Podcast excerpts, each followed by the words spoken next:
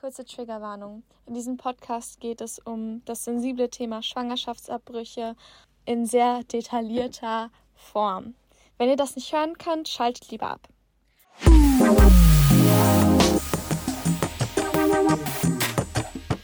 Salon 5. Das Thema Abtreibung ist aktueller denn je. Heute unterhalte ich mich mit Herrn Dr. Thomas Ring, der in Essen Frauenarzt ist und Schwangerschaftsabbrüche durchführt. Ich, Nasra, Salon 5 Reporterin, rede mit ihm und er erzählt von seinem Alltag und beantwortet alle Fragen rund um Abtreibung. Die erste Frage ist, ähm, welche Methoden gibt es eigentlich bei einer Abtreibung? Also die älteste Methode ist natürlich der operative Abbruch. Der wird heutzutage in der Regel in Vollnarkose durchgeführt. Man könnte es auch mit einer örtlichen Betäubung machen, was aber heutzutage wirklich nicht mehr sehr bevorzugt wird, weil örtliche Betäubung heißt in dem Fall, dass nur der Gebärmutterhals betäubt ist. Das heißt, alles, was oberhalb passiert, äh, kriegt man voll mit und hat dann auch Schmerzen, was gerade eben auch für Frauen, die noch keine Entbindung hatten, besonders unangenehm ist. Deshalb würde man da also halt gerade bei jungen Frauen oder Frauen, die noch keine Kinder haben, stets den Eingriff in einer Vollnarkose machen. Ähm, dann gibt es die medikamentöse Methode. Diese wurde Anfang der 80er Jahre in Frankreich äh, angewandt. Das Medikament ist eigentlich von der deutschen Firma Höchst und war eigentlich dazu gedacht, bei Frauen mit Brustkrebs eine hormonelle Behandlung zu machen. Und äh, im Rahmen dieser Studie hat man eben festgestellt, dass das Medikament Fehlgeburten auslöst. Und das Medikament wird aber nicht alleine gegeben, sondern mit einem zweiten Medikament kombiniert. Das ist ein sogenanntes Prostaglandin. Die beiden Medikamente werden ungefähr im Abstand von 48 Stunden gegeben und es erfolgt dann je nach Schwangerschaftswoche mit einer gewissen Wahrscheinlichkeit die Fehlgeburt. Dankeschön. Ähm, was würde denn bei einer operativen Abtreibung passieren? Was muss davor passieren? Und wie läuft das ab? Also, generell ist natürlich erstmal wichtig, dass äh, man zu einer Beratungsstelle gehen muss. Also ob das jetzt die ABO ist, die evangelische Beratung, Pro Familia, Donum Vitae oder manche Gesundheitsämter, das ist egal, da muss man immer gucken, welche Beratungsstelle in der Nähe ist. Und von diesen bekommt man eine Beratungsbescheinigung. Und zwischen dem Abbruch und der Beratung müssen mindestens drei Tage liegen. Und da ist wiederum im bürgerlichen Gesetzbuch geregelt, wie diese drei Tage zu werten sind. Der Tag der Beratung ist der Tag Null. Dann folgen drei Tage, an denen nichts geschehen darf. Und quasi ab dem vierten Tag, also wenn man zum Beispiel am Montag bei der Beratung war, sind die Tage Dienstag, Mittwoch, Donnerstag gesperrt. Dann dürfte man ab dem Freitag einen Abbruch machen, unabhängig davon, ob das jetzt medikamentös oder operativ ist. Äh, gemein ist auch beiden Methoden, dass halt äh, vorher natürlich ein Aufklärungsgespräch beim Arzt stattfindet und äh, die Schwangerschaftswoche nochmal per Ultraschall festgestellt wird, weil der Abbruch, wenn wir jetzt halt von den speziellen Sachen der medizinischen Indikation absehen, ja nur bis zur 14. gynäkologischen Woche erfolgen darf. Das entspricht der 12. juristischen Woche. Ein kurzer Exkurs. Der Frauenarzt zählt immer ab der Periode. Der Jurist zählt ab da, wo die Befruchtung der Eizelle stattgefunden hat. Und das ist in der Regel eine Differenz von zwei Wochen. Deshalb diese unterschiedlichen Wochenangaben. Juristisch bis zwölfte Woche, gynäkologisch bis vierzehnte Woche erlaubt. Und beim äh, operativen Eingriff muss man halt dann wieder schauen, wie weit ist die Schwangere und hat sie schon Kinder bekommen, weil davon hängt eben auch wiederum ab, ob man vor der OP ein Medikament geben würde, das sogenannte Prostaglandin, was eben auch beim medikamentösen Abbruch beim zweiten Termin gegeben wird. Weil dieses Medikament den Gebärmutterhals auflockert und dadurch die ganze Methode schonender macht. Ähm, wie sicher ist das Ganze denn? Kann es auch Komplikationen geben? Ähm, meinen Sie jetzt zunächst den operativen oder den medikamentösen Teil? Ähm, beiden. Bei beiden tatsächlich. Gut. Ich gehe einfach mal Stück für Stück vor. Also beim äh, Operativen ist es so, äh, Sie können natürlich, wenn Sie vorab dieses Prostaglandin nehmen, auch schon mal Blutungen, Schmerzen Übelkeit, Erbrechen, Durchfall bekommen. Das ist relativ selten, passiert aber, man darf sich dann nicht erschrecken. Beim eigentlichen Eingriff kommen wir dann halt zunächst zur Narkose. Die Narkose wird ohne Intubation, also es ist kein Schlauch in der Luftröhre, es wird kein Narkosegas gegeben und es werden auch keine muskellähmenden Medikamente gegeben. Also es ist im Vergleich zu anderen Narkosen eine relativ milde Narkose, weil die Narkose sich immer nach der OP richtet. Wenn Sie jetzt einen großen Eingriff haben, dann ist das natürlich wieder was anderes.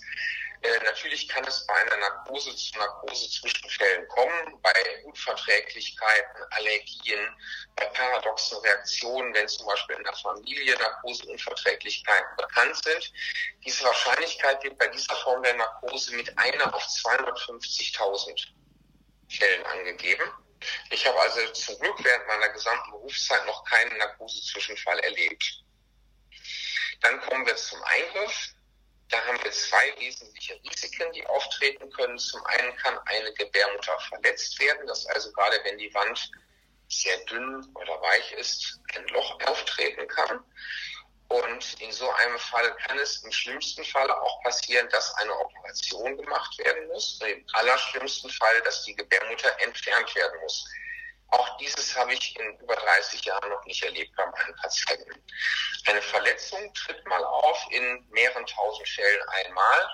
Äh, dann reicht aber in der Regel eine 24-stündige Überwachung aus, weil das in der Regel nur ein ganz kleines Loch ist, das so verheilt. Ein weiteres Risiko kann eine Infektion sein. Eine Infektion kann zur Verklebung der Eileiter führen und dann könnten ja spätere Schwangerschaften nicht mehr erfolgen, weil die Spermien ja nicht mehr von der Gebärmutter durch die Eileiter zum Eierstock und damit zur Eizelle gelangen könnten. Auch da ist mir zum Glück in den ganzen Jahren noch keine Patientin bekannt geworden, wo das passiert ist, aber man muss immer wieder darauf hinweisen. Das wäre jetzt einmal der operative Bereich. Beim Medikamentösen sieht es anders aus.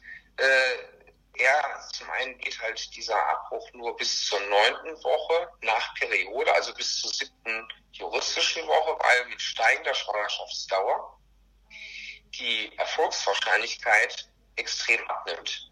Also wenn es zum Beispiel in der sechsten gynäkologischen Woche ist, klappt es noch zu 98 Prozent in der siebten zu 95 Prozent, in der achten Woche zu 90 und in der neunten Woche zu 77 Prozent. Bei dieser Methode ist die, äh, das, Medika, äh, das Infektionsrisiko erhöht, weil eben nicht die Gebärmutter sofort leer ist, sondern über mehrere Wochen die Schwangerschaft ausgestoßen wird und der Gebärmutterhals länger offen bleibt. Gerade wenn dann zum Beispiel zu früh Geschlechtsverkehr wieder ausgeübt würde oder jemand würde schwimmen gehen oder baden, dann könnten eher Bakterien aufsteigen und das Infektionsrisiko erhöhen. Der Vorteil der medikamentösen Methode liegt daran, dass eine Verletzung der Gebärmutter nicht möglich ist. Auf der anderen Seite eben einen gewissen Prozentsatz doch eine Operation notwendig wird.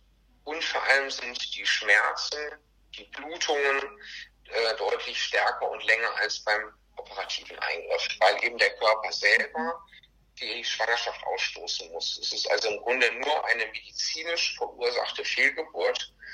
Und da ist es auch ein psychologischer Aspekt dabei, denn normalerweise würde ja eine Frau, die eine Schwangerschaft behalten möchte, sofort bei Blutungen und Schmerzen zum Arzt gehen. Und jetzt ist es genau so, sie geht zum Arzt, der Arzt gibt ihr ein Medikament, was sie genau in die Situation bringt und jetzt soll sie nichts machen und erstmal warten. Ähm, ich würde gerne nochmal auf den psychologischen Aspekt zurückgreifen. Ja. Wie fühlen sich PatientInnen vor dem Eingriff? Welche Erfahrungen haben Sie gemacht, wie sich ähm, Ihre Patientinnen gefühlt haben in den Momenten davor?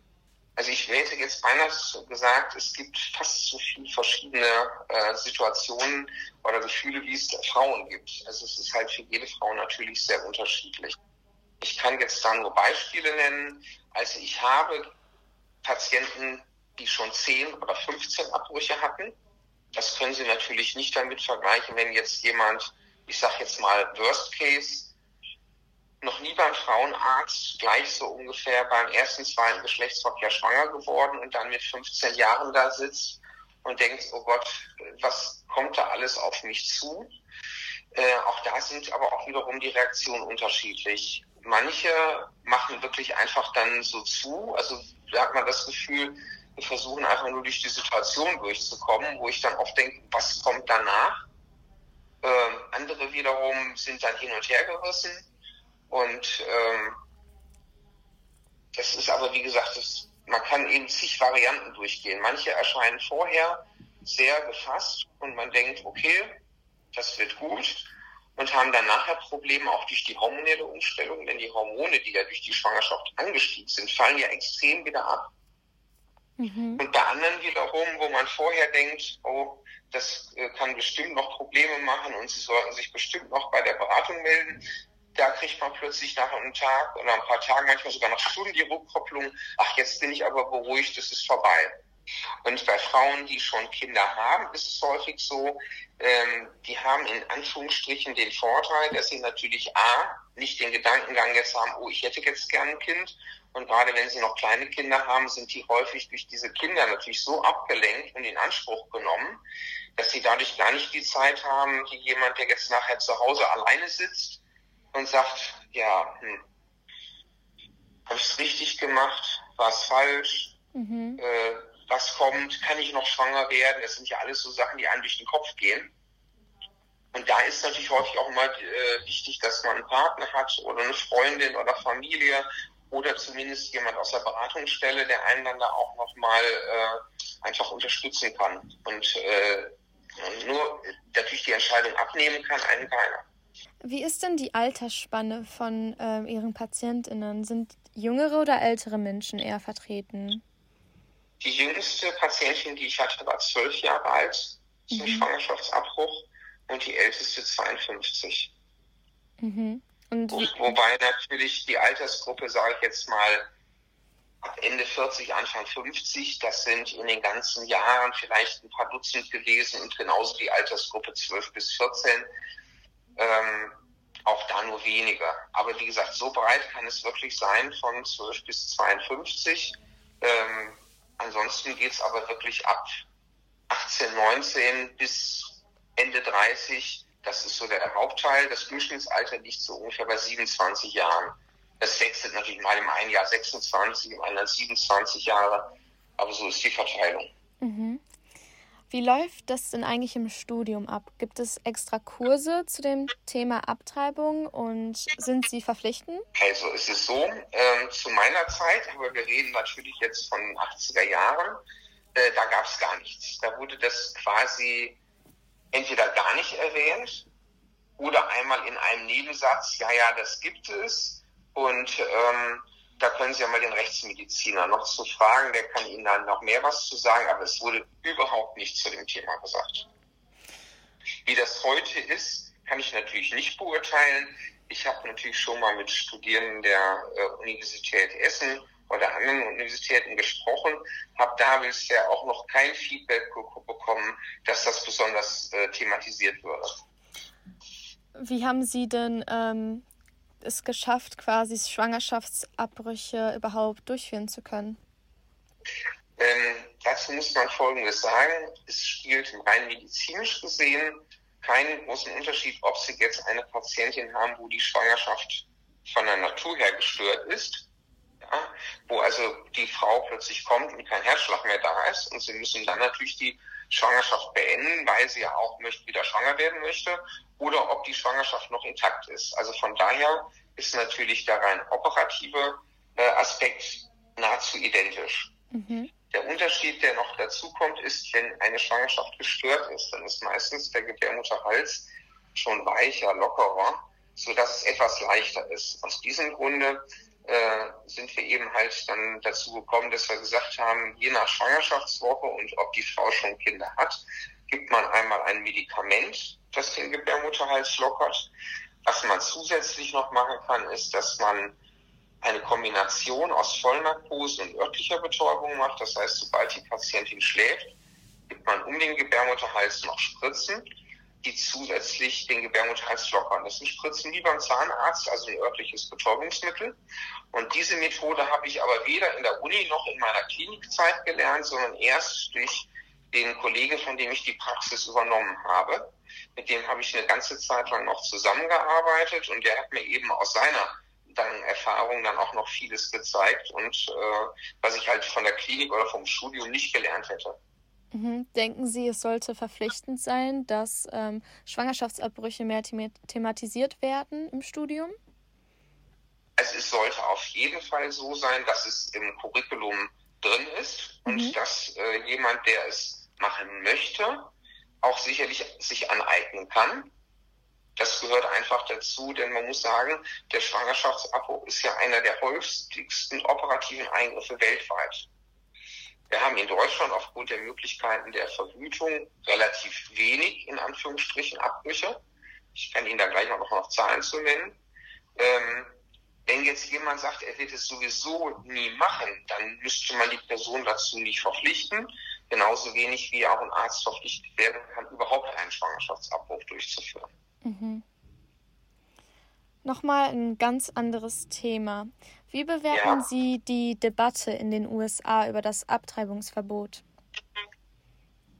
Ja, es ist ein sehr großer Rückschritt und es danke mich erstmal, dass Sie das erwähnt haben, weil jetzt kann ich auf das, was ich eben schon erwähnt habe, zurückkommen. Die Häufigkeit. Also wir haben in Deutschland ja ungefähr 82, 83 Millionen Einwohner und es werden rund 100.000 Schwangerschaftsabbrüche beim Statistischen Bundesamt in Bonn gemeldet. Ob das nun alle sind, kann ich nicht sagen, weil sicherlich manche nicht gemeldet werden. Nur im Vergleich dazu, die Vereinigten Staaten haben viermal so viele Einwohner müssten ja demnach ungefähr 400.000 Abbrüche im Jahr haben. Mhm. Tatsächlich geht man von zwei bis drei Millionen aus.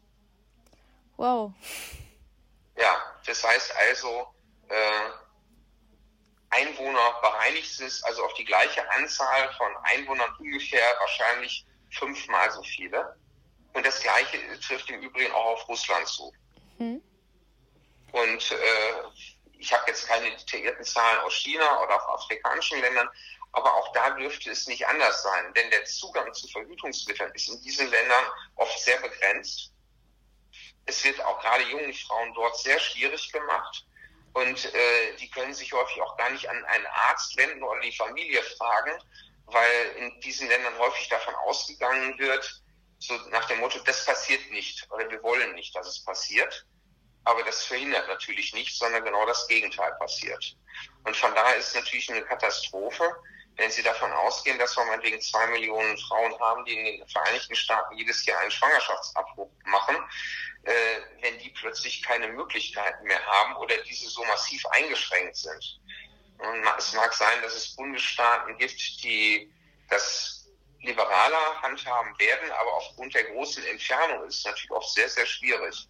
Das wäre in, Europa schon anders, denn Sie können ja zum Beispiel relativ leicht nach Holland oder nach Belgien fahren oder Frauen, die von Pol aus Polen kommen, wo es ja auch ein sehr restriktives Gesetz gibt, die können eben auch relativ schnell nach Deutschland fahren. Mhm. Aber von USA aus, wenn sie jetzt im Mittelwesten oder in Florida wohnen und müssen dann nach Kanada, äh, und wobei ich da jetzt auch da nicht die konkreten Regeln in Kanada kenne, äh, dann ist das natürlich für viele einfach nicht machbar.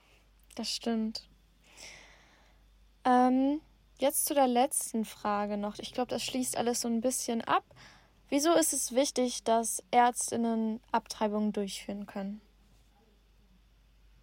Weil die Erfahrung gezeigt hat, dass wenn diese Möglichkeiten nicht bestehen oder wenn die Expertise nicht gegeben ist, dann natürlich wirklich das Risiko sehr ansteigt, dass Frauen entweder durch Schwangerschaftsabbrüche nicht mehr schwanger werden können, gerade wenn das eben illegal gemacht wird, mit Instrumenten, die nicht entsprechend aufbereitet sind oder von jemandem, der das mal macht. Das ist wie bei jedem operativen Eingriff auch. Man sollte immer halt natürlich zu jemandem gehen, der entsprechende Erfahrung hat. Und ähm, ein, ein weiterer Punkt ist eben, dass einfach sehr viele Frauen eben auch, äh, gerade junge Frauen, Probleme haben, zum Beispiel auch aus anderen Kulturbereichen, wo es unter Umständen lebensbedrohend sein kann, wenn dann jemand nicht verheiratet äh, ungewollt schwanger ist. Und von daher muss da auf jeden Fall eine Möglichkeit gegeben werden, äh, dass Frauen einfach aus dieser Situation rauskommen können. Und dann haben wir noch den Aspekt des, der medizinischen Indikation. Es kann ja auch sein, dass jemand selber erkrankt ist und deshalb eine Schwangerschaft das Leben bedrohen würde. Oder aber eben die Schwangerschaft einen äh, Defekt aufweist, der mit dem Leben nicht vereinbar ist Und dann ist es natürlich auch leichter, wenn sie die Schwangerschaft früh beenden können, als wenn die Frau jetzt die komplette Schwangerschaft austragen und das Kind entbinden muss. Was ja eine enorme Belastung nochmal körperlich wie psychisch ist.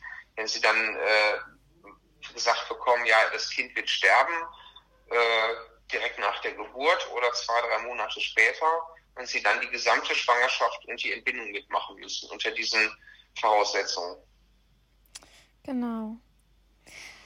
Ähm, ja, ich würde das dann jetzt mal so abschließen. Vielen Dank, Herr Dr. Thomas Ring, dass Sie hier waren. Und es war ein sehr aufklärendes Gespräch, würde ich sagen. Dankeschön. Also ich bin jederzeit auch bereit, wenn Sie weitere Fragen haben, dies zu beantworten. Äh, denn äh, bisher war es ja leider auch so, dass äh, von ärztlicher Seite aus da keine Kommunikation möglich war, weil man ja sofort wegen verbotener Werbung für den Abbruch verklagt werden konnte. Und das passierte eben leider relativ häufig wie bei der Kollegin Hähnel, die ja halt auch diese ganze Sache mit der Änderung des Paragraphen 219 mit auf den Weg gebracht hat. Genau. Ja. Wollen Sie sich noch eben verabschieden? Genau, dann bedanke ich mich erstmal recht herzlich, dass ich die Möglichkeit hatte, bei Ihnen so ein paar Informationen weiterzubringen. Und natürlich nochmal an die Kollegin Hähnel, die halt eben wirklich dafür mitgekämpft hat, dass wir jetzt überhaupt darüber reden dürfen. Das stimmt. Und wünsche ich Ihnen alles Gute und ja, und viel Erfolg auf Ihrem Weg. Gleichfalls. Dankeschön. Tschüss. Schönen Tag noch. Tschüss.